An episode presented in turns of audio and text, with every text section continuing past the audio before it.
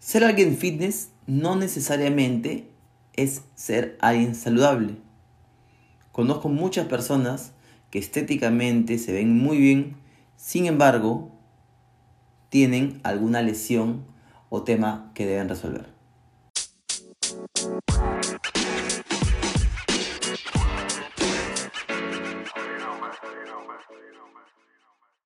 Bienvenidos al primer episodio de Saludablemente Fitness. Mi nombre es Gonzalo Urmeneta, soy coach deportivo y a través de este espacio quiero compartir contigo los retos que tuve y cómo pude realizar un cambio de llevar una vida totalmente sedentaria a una vida saludable, pero sobre todo divirtiéndome en el proceso. Saludable versus fitness, es lo mismo, es diferente. Primero entendamos que si hablamos del tema fitness, estamos hablando netamente de la parte física, de la parte estética, podríamos decir.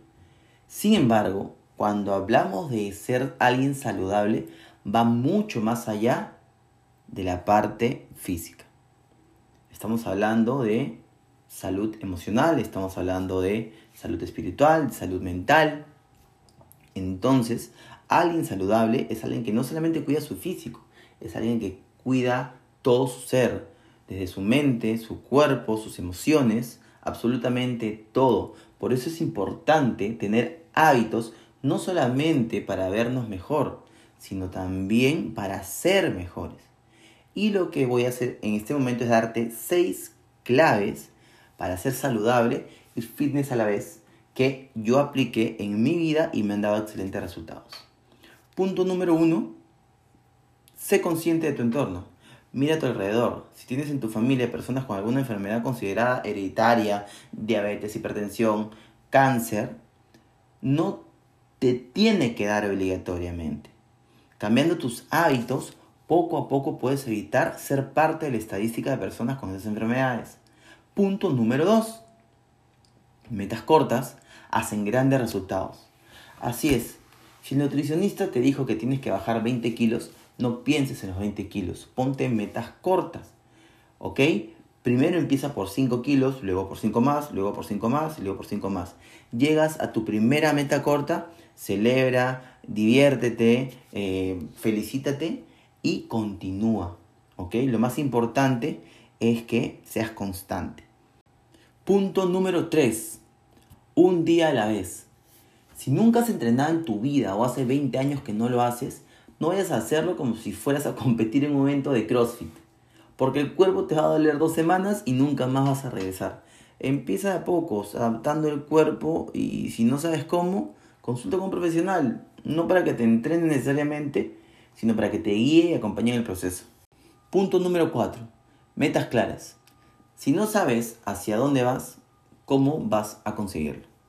Es súper importante que tengas un objetivo claro. Que tengas algo que te mueva, que, realmente te incomode si es que no lo logras. En mi caso, mi papá es diabético, mi mamá hipertensa, tengo familiares con cáncer, entonces, genéticamente hablando, si yo mantenía esos malos hábitos, es probable que fuese víctima de alguna de esas enfermedades y no es el destino, Dios, el universo eh, castigándome, es simplemente consecuencia de mis hábitos. Por eso yo decidí cambiar, porque no quería que me diera alguna de estas enfermedades degenerativas. Entonces, tienes que tener una meta que te mueva. Que caramba, si no entreno hoy día, si no como son hoy día, si no medito hoy día, voy a cortar mi avance. ¿Por qué? Porque si solamente te enfocas en un objetivo físico, en el momento de que alguien te diga que te ves mejor, que bajaste unos kilos, es probable que bajes la intensidad de, tu, de tus entrenamientos, de, eh, salgas de, la, de, tu plan de alimentación frecuentemente. Entonces eso va a cortar tus resultados y es probable que regreses al punto donde estabas. Y para volver a salir de ahí es mucho más complicado. ¿Por qué es mucho más complicado?